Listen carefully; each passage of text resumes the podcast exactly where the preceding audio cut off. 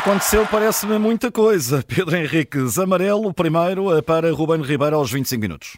Sim, este é um cartão amarelo completamente desnecessário, mas que foi bem mostrado, porque há uma falta realmente nas costas de Ruben Ribeiro, que o árbitro não assinalou, a bola vinha de um lançamento lateral, ele estava a tentar dominar a bola, o Porto nas suas costas faz falta, o árbitro não assinalou, e em consequência disso o, o Ruben Ribeiro realmente é muito ostensivo na maneira como protesta quer por palavras, mas essas aí a gente percebe que ele está a dizer, não sabe bem quais são, mas é sobretudo com o gesto, e aqui o gesto é que acaba por, por denunciar, e, portanto, esta, esta boa decisão, porque é um gesto feito com o braço, tipo, protestar, dizer que não concorda, e o árbitro não teve outra alternativa de não mostrar cartão amarelo.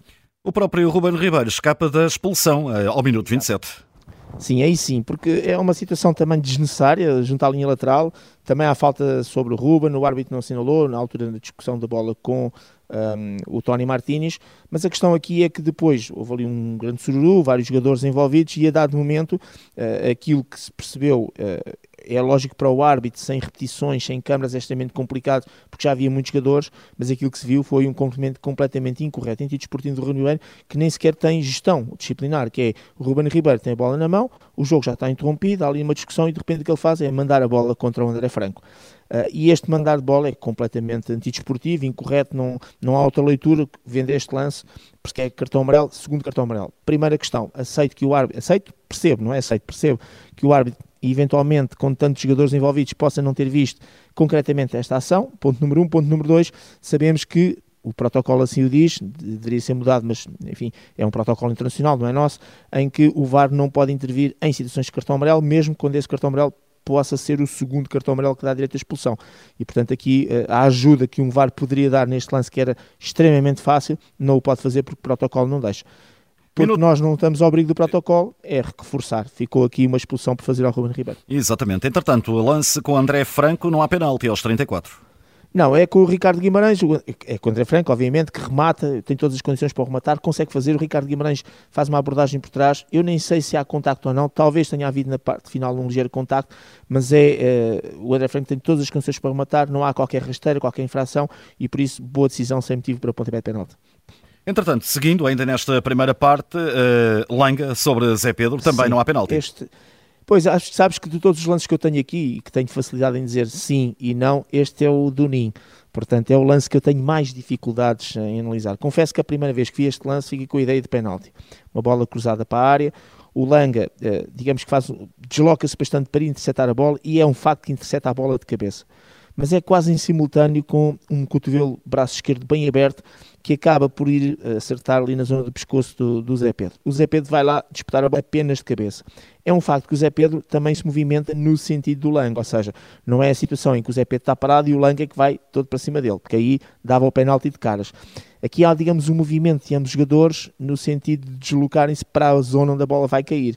E também há uma atenuante, realmente, do Langa uh, ter cortado e jogado a bola com a cabeça. Eu vou dar, porque de decisões, eu vou dar não penalti, mas confesso que é um lance de muitas, muitas, muitas reticências e dúvidas, porque realmente aquele cotovelo que ainda por cima sabemos que braços, mãos, cotovelos ao nível de pescoço, cabeça, cara, é, é, para, é uma situação de proteção que a própria, que o International Board quer, a FIFA quer, um, deixa-me aqui muitas dúvidas. Repito, atenuante de, de, de, realmente o Zé Pedro também ir lá disputar a bola com a cabeça e não estar parado, atenuante de o Lang cortar a bola com a cabeça, mas o facto é que aquele cotovelo no pescoço deixa muitas dúvidas, não me chocava nada, também não era difícil defender aqui uma questão de pontapé de penalti, mas como eu estou aqui para também tomar decisões, eu vou aceitar como boa esta decisão e esta situação de não penalti, mas com muitas, muitas dúvidas, muitas reticências, que é um lance muito difícil. A fechar esta primeira parte, não há penalti sobre Tony Martínez. Leva bem o amarelo, uma simulação. Sim, e, sim, sim. Eh, e é claro. O, não, o, sim, o penalti, esse é claro inequívoco que não existe. É que o Santo Cruz que corta claramente a bola. Aqui a questão que depois podia colocar era se era justo ou não o cartão amarelo Tony Martins, que para o efeito do jogo não teve consequências. Se ele tivesse sido expulso por acumulação é que podia ser complicado. Uh, uh, mas realmente quando vejo a, a, a, repetição, fico com a ideia também que o, o Tony Martins se projeta, isto é, faz com que torne mais aparatoso este lance e tenta de alguma maneira tirar partido da situação. E, portanto, eh, de acordo com o cartão amarelo que o árbitro mostrou. Vamos então à segunda parte. Segunda parte, minuto 50, cartão amarelo para Bruno Rodrigues. Sim, é uma situação em que é uma entrada sobre o PP muito dura. Aqui a questão é que a bola sobre para o Taremi, o árbitro tinha dado a lei da vantagem e os jogadores do Porto ficaram bastante incomodados com isso porque o Taremi estava com algum perigo já na área ou à entrada da área adversária. Independentemente disso, focando no cartão amarelo, a entrada é bastante dura, negligente. Poderia o árbitro ter aguardado na primeira interrupção do jogo ter dado o cartão amarelo? Sim, não deu, mas, eh, mas de qualquer maneira, especificando este lance, é bem mostrado o cartão amarelo. Devia ter dado a lei da vantagem. Entretanto, há aqui eh, amarelo para o Alan Varela. Sim, é na sequência de, de, deste livre, a equipa dos Chaves sai a jogar e o Alan Varela faz ali uma tesoura frontal sobre o jogador uh, dos Chaves, muito dura, e esta entrada negligente. Além disso, corta a possibilidade, também mata ali a jogada daquilo que seria uma saída já em contra-ataque na sequência deste livre. Minuto 76, amarelo ao João Correia.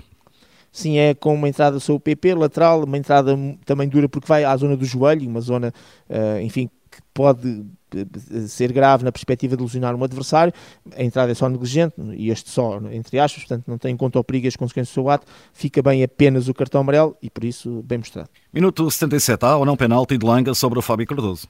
Sim, é um, é, este para mim é claro, claro, depois naturalmente ver as repetições, fiquei também com a ideia logo na, na, na primeira imagem em corrida, é um pontapé livre favor do Porto, e é um livro que é fácil identificar porque o Porto teve dois jogadores que estavam a marcar o livro e vai um à bola, hesitou, vai o outro, vai, isto de propósito, obviamente, para tentar no fundo disposicionar a defesa, portanto é, um, é aquele pontapé livre uh, mais sobre o lado esquerdo que vai metido para o posto do lado contrário, em que dois jogadores do Futebol Porto fazem várias simulações e depois, quando a bola é mesmo batida, o que acontece é que o Langa, sem bola, e portanto, este, por isso é que é claro, e por exemplo, em relação àquilo que estávamos a ver da cotovelada, deixa mais dúvidas, que há disputa de bola, há contato na bola, aqui não, aqui é mesmo sem bola. O Fábio Cardoso, quando se vai movimentar, embora possa ter sido escusado, fica completamente Fábio Cardoso impedido de chegar à bola porque o Langa nas costas empurra e carrega sem qualquer necessidade e tira o jogador do Porto da jogada e portanto este é um lance claro de pontapé de penalti. Minuto 85, eh, há outro amarelo para Paulo Vitor.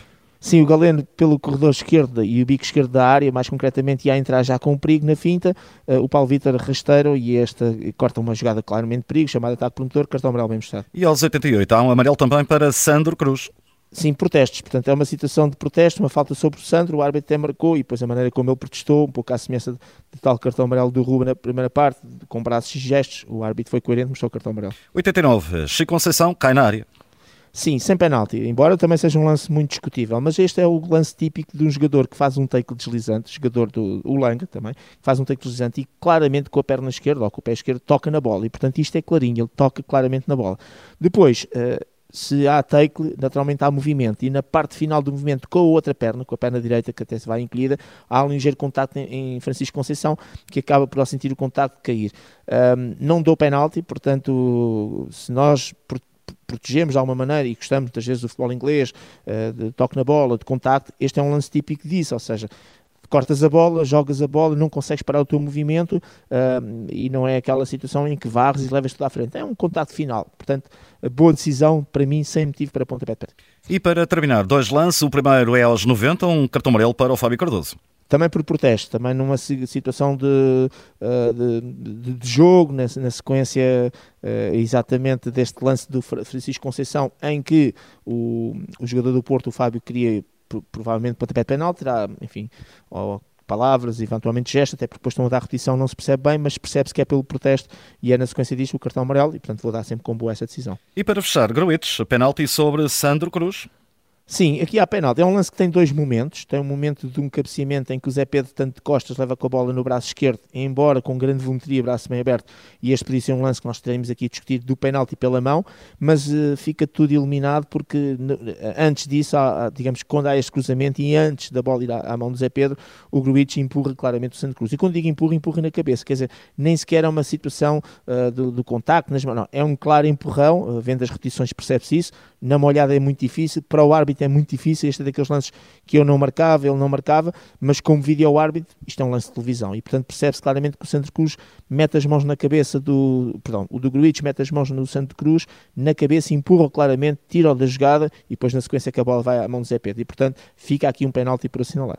E que nota então para este árbitro do Porto, Gustavo Correia? Olha, nota 2, nota negativa, tenho uma expulsão por fazer ao jogador do, do Chaves, aquela situação do Ruben, tem pelo menos estes dois penaltis que eu referi, um a favor do Porto, um, que seria exatamente aquela situação do, do Langa sobre o Fábio Cardoso em 1977, e este do Gruitch e eu a favor também do, do Chaves do Gruitch sobre o Santo Cruz.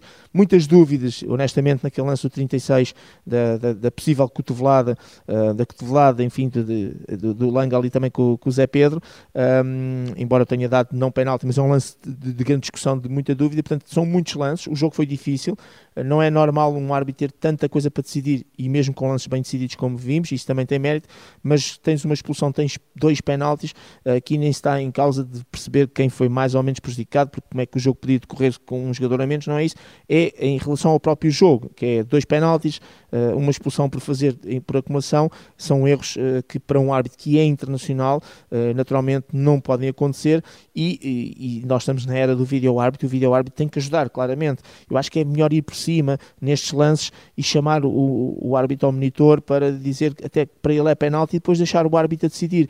Assim uh, a ajuda não se dá, não, não, não é dada, o árbitro fica com as imagens que tem no campo, o VAR deu como válidas todas as situações e a partir daí, uh, sem essa ajuda de VAR e com decisões erradas, dois penaltis e um cartão vermelho por mostrar por acumulação, uh, claramente que é uma arbitragem negativa. Nota 2, então, dada pelo Pedro Henriques ao árbitro Gustavo Correia do Porto, que esteve no Porto eh, Chaves, uma vitória da equipa do Futebol Clube de Porto por 1-0. O gol foi de João Mário, ao minuto 58 da segunda parte. Pedro, eh, até amanhã, porque amanhã voltas. Amanhã, exatamente, amanhã temos jogo. Foi então este Sem Falta, também fica disponível lá em podcast aqui da Rádio Observador.